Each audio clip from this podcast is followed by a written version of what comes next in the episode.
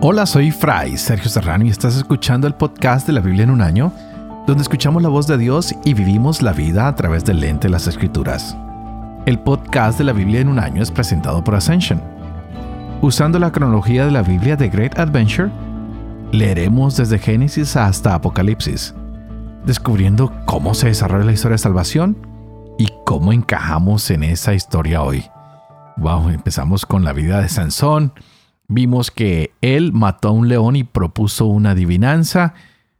No quería decirle a su esposa, pero logró convencerlo. Y ella le pasó esto a sus paisanos y Sansón termina perdiendo. Algo que vale la pena resaltar es que él fue atacado por ese león y el Espíritu del Señor sobrevino ah, sobre él y lo salvó en la hora del peligro. Así que Sansón mató al león con sus propias manos. Y durante otro viaje, pues vio el, cuerpo del león y allí había un enjambre de abejas. Y él cogió la miel, se la comió y no solo comió, sino lo que le dio a sus padres. Pero él no podía hacer esto porque él es nazireno. No podía acercarse a los cadáveres. Parece que se le está olvidando cuáles son las reglas y lo que él tiene que hacer. Así que Sansón fue engañado por su esposa y termina matando a 30 filisteos. Y así seguimos mirando cómo Sansón va a quemar la cosecha de los filisteos, cómo después de que se le aplaca su enojo, él quiere visitar a su esposa, le lleva un regalo, pero su esposo pensando que ya no la amaba, la entrega a un amigo. Y por supuesto a Sansón no le gusta nada de esto. Y toma esta venganza contra los filisteos matando a la gente y van a traer muerte. Wow. Sansón está cambiando la historia de lo que va a pasar de aquí en adelante. Porque con la quijada de un asno ataca al enemigo matando a mil hombres con ella. ¡Wow! La fuerza de este hombre es increíble y es el Espíritu de Dios que lo está capacitando para que haga todo esto. Y así se va a dar la liberación de Israel. ¿Hasta dónde se puede mantener este objetivo? Vamos a ver si él puede continuar haciendo lo que tiene que hacer, porque todos los hombres tenemos fragilidades. Y es posible que él sea un hombre con mucha fuerza física, pero ¿cómo está moralmente? ¿Cómo está interiormente? Vamos a ver cuál es la debilidad hoy de Sansón y cómo se puede mantener fiel a Dios, cómo se puede mantener fiel al Yahvé. ¿Eres tú lo suficientemente fuerte para mantenerte fiel a Yahvé, a tus votos, a tu matrimonio, a tus compromisos? Vamos a ver qué nos enseñan las lecturas del día de hoy. Estaremos leyendo jueces capítulo 16 al 18 y el Salmo 147. Este es el día 94. Empecemos. Jueces capítulo 16. De allí Sansón se dirigió a Gaza. Vio allí una prostituta y entró en su casa. Se dio aviso a los hombres de Gaza. Ha venido Sansón. Ellos lo rodearon y le estuvieron acechando a la puerta de la ciudad. Estuvieron tranquilos toda la noche pensando. Esperemos hasta que despunte el día y lo mataremos. Sansón estuvo durmiendo hasta medianoche y a medianoche se levantó, cogió las hojas de la puerta de la ciudad con sus dos postes, las arrancó junto con la barra, se las cargó a la espalda y las subió hasta la cumbre del monte que está frente a Hebrón. Después de esto se enamoró de una mujer de la vaguada de Sorek que se llamaba Dalila. Los tiranos de los filisteos subieron donde ella y le dijeron, Sonsácale y entérate de dónde le viene esa fuerza tan enorme y cómo podríamos dominarlo para amarrarlo y tenerlo sujeto. Nosotros te daremos cada uno mil cien ciclos de plata.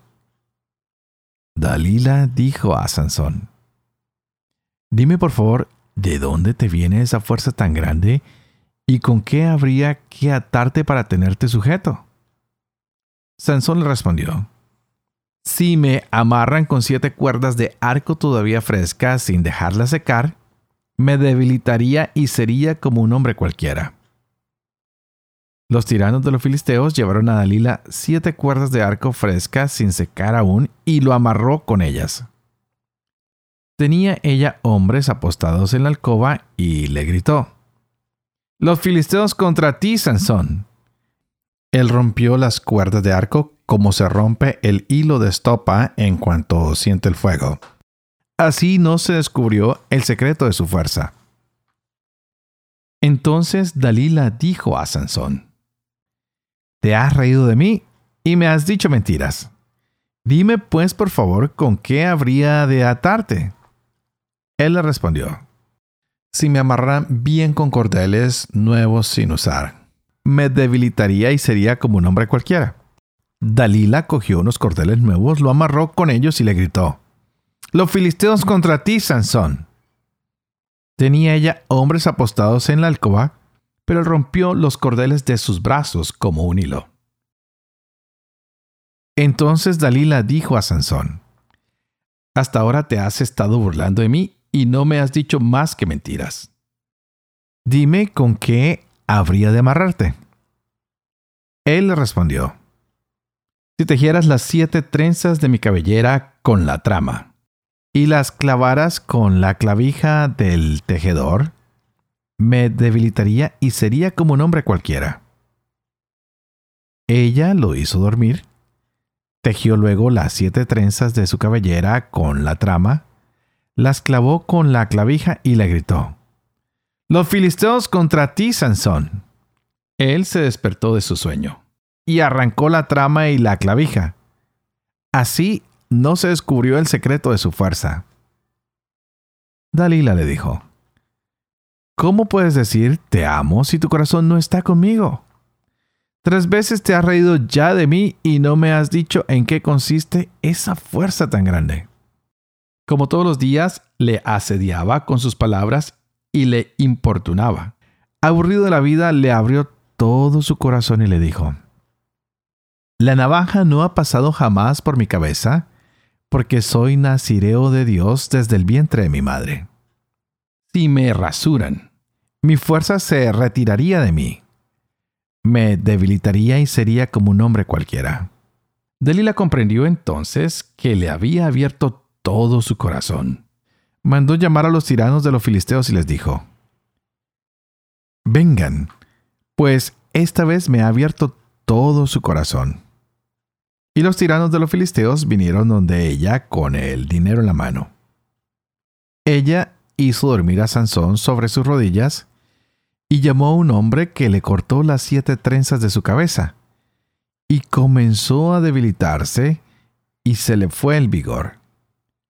Ella gritó, Los filisteos contra ti, Sansón. Él se despertó de su sueño y se dijo, Saldré como las otras veces y me los sacudiré. No sabía que Yahvé se había apartado de él. Los filisteos le echaron mano, le sacaron los ojos y lo bajaron a Gaza.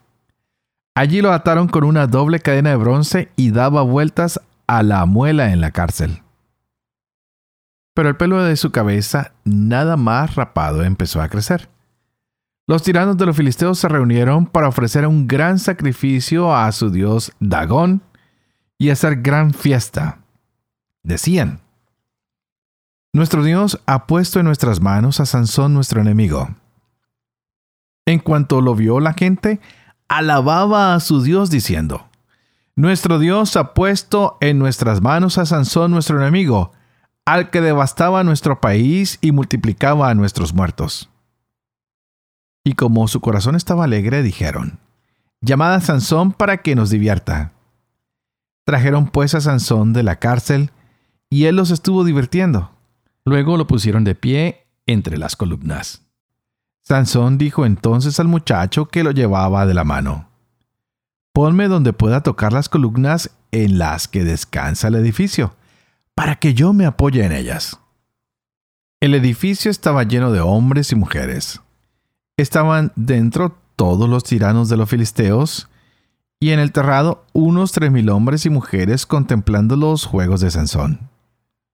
Sansón invocó a Yahvé y exclamó, Señor Yahvé, dígnate acordarte de mí. hazme fuerte aunque solo sea esta vez. Oh Dios, para que de un golpe me venga de los filisteos por mis dos ojos. Y Sansón tanteó las dos columnas centrales sobre las que descansaba el edificio, se apoyó en ellas, en una con su brazo derecho, en la otra con el izquierdo, y gritó, Muera yo con los filisteos. Apretó con todas sus fuerzas y el edificio se derrumbó sobre los tiranos y sobre toda la gente allí reunida. Los muertos que mató al morir fueron más que los que había matado en vida. Sus hermanos y toda la casa de su padre bajaron y se lo llevaron. Lo subieron y sepultaron entre Sorá y Estaol. En el sepulcro de su padre Manoach, había juzgado a Israel por espacio de veinte años. Había en la montaña de Efraín un hombre llamado Micallehú. Dijo a su madre, los mil cien ciclos de plata que te quitaron y por los que lanzaste una maldición, incluso oí que dijiste, ¿esa plata la tengo yo? Yo la robé. Su madre respondió, Que mi hijo sea bendito de Yahvé. Y él le devolvió los mil cien ciclos de plata. Y su madre dijo, Yo había consagrado solemne y espontáneamente por mi hijo esta plata a Yahvé, para hacer con ella una imagen y un ídolo de fundición. Pero ahora te la devuelvo. Pero él devolvió la plata a su madre. Su madre tomó doscientos ciclos de plata y los entregó al fundidor. Este le hizo una imagen y un ídolo de metal fundido, que quedó en casa de Micayehú. Este hombre, Mica, tenía una casa de Dios, hizo un efod y unos terafín e invistió a uno de sus hijos que vino a ser su sacerdote. En aquel tiempo no había rey en Israel, y hacía cada uno lo que le parecía bien. Había un joven de Belén de Judá, de la familia de Judá, que era levita y residía allí como forastero. Este hombre dejó la ciudad de Belén de Judá para ir a residir donde pudiera. Haciendo su camino, llegó a la montaña de Efraín, a la casa de Mica. Mica le preguntó, ¿De dónde vienes? Le respondió, Soy un levita de Belén de Judá. Vengo de paso para residir donde pueda. Mica le dijo, Quédate en mi casa y serás para mí un padre y un sacerdote. Yo te daré diez ciclos de plata al año, el vestido y la comida.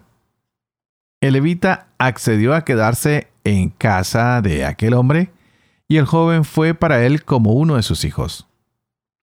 Mica invistió al levita.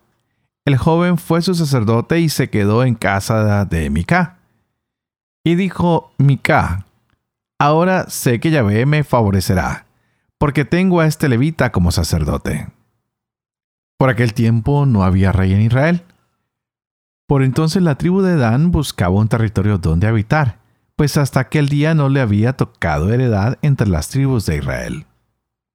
Los danitas enviaron a cinco hombres de su familia, hombres valientes de Sorá y Estaol, para recorrer el país y explorarlo. Y les dijeron, vayan a explorar esa tierra. Llegaron a la montaña de Efraín cerca de la casa de Mica y pasaron allí la noche. Como estaban cerca de la casa de Mica, reconocieron la voz del joven levita y acercándose le preguntaron, ¿quién te ha traído por acá? ¿Qué haces en este lugar? ¿Qué se te ha perdido aquí? Él le respondió, esto y esto ha hecho por mí Mica. Me ha tomado a sueldo y soy su sacerdote. Le dijeron, consulta pues a Dios para que sepamos si el viaje que estamos haciendo tendrá feliz término. Le respondió el sacerdote, Vayan en paz, el viaje que hacen está bajo la mirada de Yahvé. Los cinco hombres partieron y llegaron a Laís. Vieron que las gentes que habitaban allí vivían seguras según las costumbres de los sidonios, tranquilas y confiadas, que nada faltaba allí de cuanto produce la tierra, que estaban lejos de los sidonios y no tenían relaciones con los arameos. Volvieron entonces donde sus hermanos, a Azorá y Estaol, y estos les preguntaron, ¿qué noticias traen? Ellos respondieron, arriba, vayamos contra ellos, porque hemos visto el país y es excelente. Pero, ¿por qué están parados sin decir nada? No duden en partir para ir a conquistar aquella tierra. Cuando lleguen, se encontrarán con un pueblo tranquilo. El país es espacioso y Dios lo ha puesto en nuestras manos. Es un lugar en el que no falta nada de lo que pueda haber sobre la tierra. Partieron pues de allí del clan de los Danitas, de Sorá y Estaol, seiscientos hombres bien armados. Subieron y acamparon en Kiriat Yearín, en Judá. Por eso todavía hoy se llama aquel lugar el campamento de Dan está detrás de Kiriat Yearín. De allí pasaron la montaña de Efraín y llegaron a la casa de Mica. Los cinco hombres que habían ido a recorrer la tierra tomaron la palabra y dijeron a sus hermanos, ¿no saben que hay aquí en esta casa un efod, unos terafín, una imagen y un ídolo de metal fundido? Consideren pues lo que han de hacer. Llegándose allá entraron en la casa del joven levita, la casa de Mica, y le dieron el saludo de paz. Los seiscientos hombres danitas con sus armas de guerra estaban en el umbral de la puerta. Los cinco hombres que habían ido a recorrer la tierra subieron, entraron dentro y cogieron la imagen, el efod, los terafín y el ídolo de fundición. Entre tanto el sacerdote estaba en el umbral de la puerta con los seiscientos hombres armados. Aquellos pues, entrando en la casa de Mica, cogieron la imagen, el efod, los terafín y el ídolo de fundición. El sacerdote les dijo, ¿qué están haciendo? Calla, le contestaron. Pon la mano en la boca y ven con nosotros. Serás para nosotros padre y sacerdote.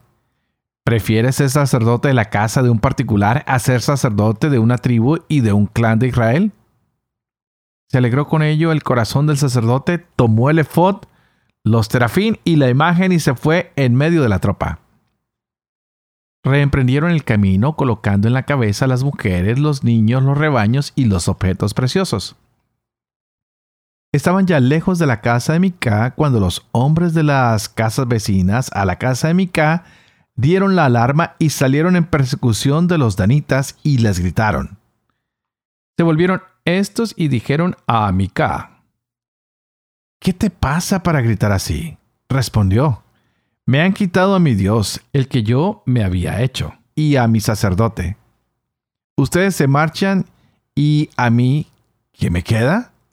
Y encima me dicen, ¿qué te pasa?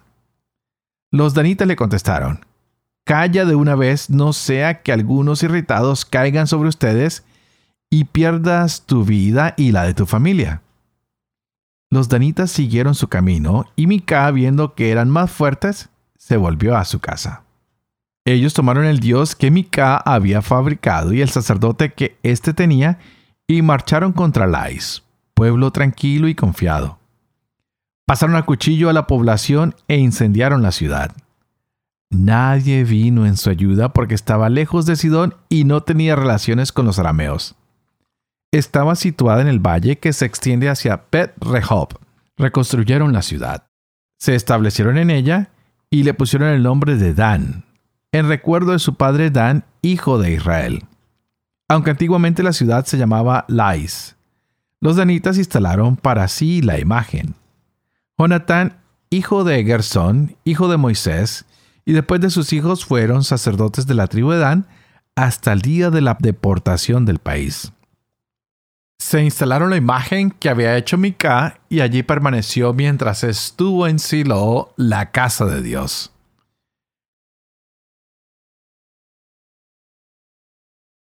Salmo 147 Aleluya. Alaben a Yahvé que es bueno cantar, a nuestro Dios que es dulce la alabanza. Yahvé reconstruye Jerusalén, congrega a los deportados de Israel sana los corazones quebrantados, venda sus heridas, cuenta el número de las estrellas, llama a cada una por su nombre. Grande y poderoso es nuestro Señor, Su sabiduría no tiene medida. Yahvé sostiene a los humildes, abate por tierra a los impíos. Canten a Yahvé dándole gracias. Toquen la cítara en honor de nuestro Dios. El que cubre de nubes los cielos, el que dispensa lluvia a la tierra y llena de hierba las montañas, de plantas para el uso del hombre, el que dispensa alimento al ganado, a las crías de cuervo cuando graznan. No se deleita en el brío del caballo, ni se complace en los músculos del hombre. Yahvé se complace en sus adeptos, en los que esperan en su amor. Celebra a Yahvé Jerusalén. Alaba a tu Dios Sión, que refuerza los cerrojos de tus puertas y bendice en tu interior a tus hijos, que concede prosperidad a tu territorio y te sacia con flor de harina, que envía a la tierra su mensaje y su palabra corre a toda prisa, que distribuye la nieve como lana y esparce la escarcha cual ceniza. Arroja su hielo como migajas, ante su frío el agua se congela. Envía su palabra y se derrite. Sopla el viento y fluye el agua. Revela a Jacob sus palabras, sus preceptos y normas a Israel. No hizo tal con ninguna nación, ni una sola sus normas conoció.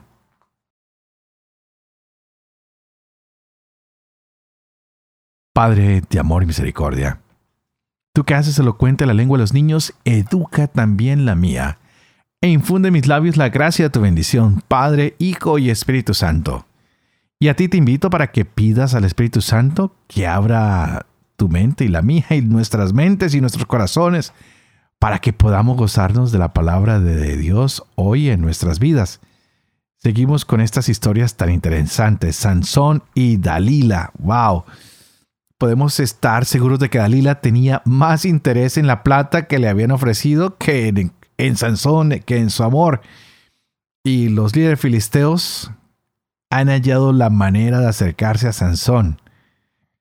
Pero Sansón estaba bromeando con Dalila y lo hizo por tres veces.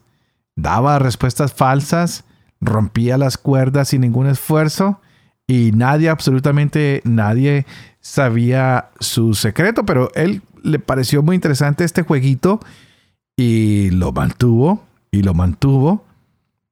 Pero tarde o temprano, cuando jugamos mucho con la realidad, podemos empezar a confundirnos. Y la resistencia de Sansón pues empieza a debilitarse. Es cuando le explica a esta mujer que toda su fuerza reside en su cabello y ella toma ventaja. Cambia la cabellera de Sansón, cambia a Sansón por dinero. Y Sansón le ha abierto su corazón y le ha divulgado su secreto más profundo. Así que cuando Sansón duerme, ella toma ventaja. ¿Cuántas veces tú y yo nos hemos quedado dormidos y otros han tomado ventajas en nuestras vidas? Les hemos abierto el corazón y ellos han cogido todo lo que teníamos en él, nuestros secretos, nuestra fuerza, y lo han triturado y lo han acabado. Se nos olvida que nuestro corazón tenemos que abrírselo única y exclusivamente a Dios. A Él le entregamos todo lo que somos, todo lo que tenemos. Así que no hay ninguna fuerza que sea tan grande como la de Diabé, como la de Dios. Es la fuerza que nos busca para liberarnos, para sacarnos de la opresión, que no busca controlarnos, sino todo lo contrario, es una fuerza que nos da libertad. Es una fuerza que no se cambia por dinero, que no se cambia por nada. La situación de Sansón en sus últimos días fue terrible. Terminó sin ojos. Terminó débil. Fracasaron sus fuerzas. ¿Y debido a qué? A los errores que cometió. Así que al final, él supo interceder una vez más por su pueblo, por su vida, y Dios le dio la fuerza para cambiar la dirección. Y esto nos ayuda a pensar que Dios nos ama y que se acerca por medio de su Espíritu para limpiarnos, para purificarnos, para transformarnos, pero que tú y yo debemos estar abiertos para recibir esa bendición. Así que pidámosle hoy a Dios que nos dé la fuerza pero sobre todo que nos dé la sabiduría para saber abrir nuestro corazón, para saber tener victoria en Él, para darnos cuenta de que aunque seamos personas escogidas por X o Y razón, como lo fue Sansón, quien había sido predicho por un ángel, quien recibió una bendición especial desde el vientre de su madre, que era nazireno, que fue impulsado por el Espíritu Santo, que aunque haya sido rechazado por su pueblo, estaba destruyendo sus enemigos. Tal vez a ti y a mí nos puede pasar lo mismo, así le pasó a Sansón, así le pasó a Jesús. Pero no podemos hacer como Sansón, que aunque se había escogido, quería vivir una vida de pecado. Tal vez tú y yo tenemos que seguir más bien el ejemplo de Jesús, que vivió una vida impecable. La muerte de Sansón, pues fue por venganza. La muerte de Jesús fue para conseguir el perdón de todos los que no sabemos lo que hacemos muchas veces. Así que mientras se abren los brazos de Sansón para derribar las columnas en medio de la ira, los brazos de Cristo se extienden para darnos amor. Pidámosle no a Sansón, pero a ese Cristo que ha muerto con los brazos extendidos, que nos ayude a nunca apartarnos de Dios, que aleje nosotros la tristeza, para que podamos encontrar la fuerza espiritual que Él nos puede dar a través del Espíritu Santo, para que podamos dar nuestras luchas y tener victoria en Cristo Jesús, porque en Él nuestra vida no termina de manera trágica, sino termina de manera de bendición. Así que antes de terminar, les pido que por favor que oren por mí, para que sea fiel a este ministerio que se me ha confiado de compartir con ustedes su palabra, para que pueda vivir con fe lo que leo, lo que comparto con ustedes, para que pueda enseñar la verdad y para que pueda cumplir lo que he enseñado. Y que la bendición de Dios Toporoso, que es Padre, Hijo y Espíritu Santo, descienda sobre ustedes y los acompañe siempre. Que Dios los bendiga.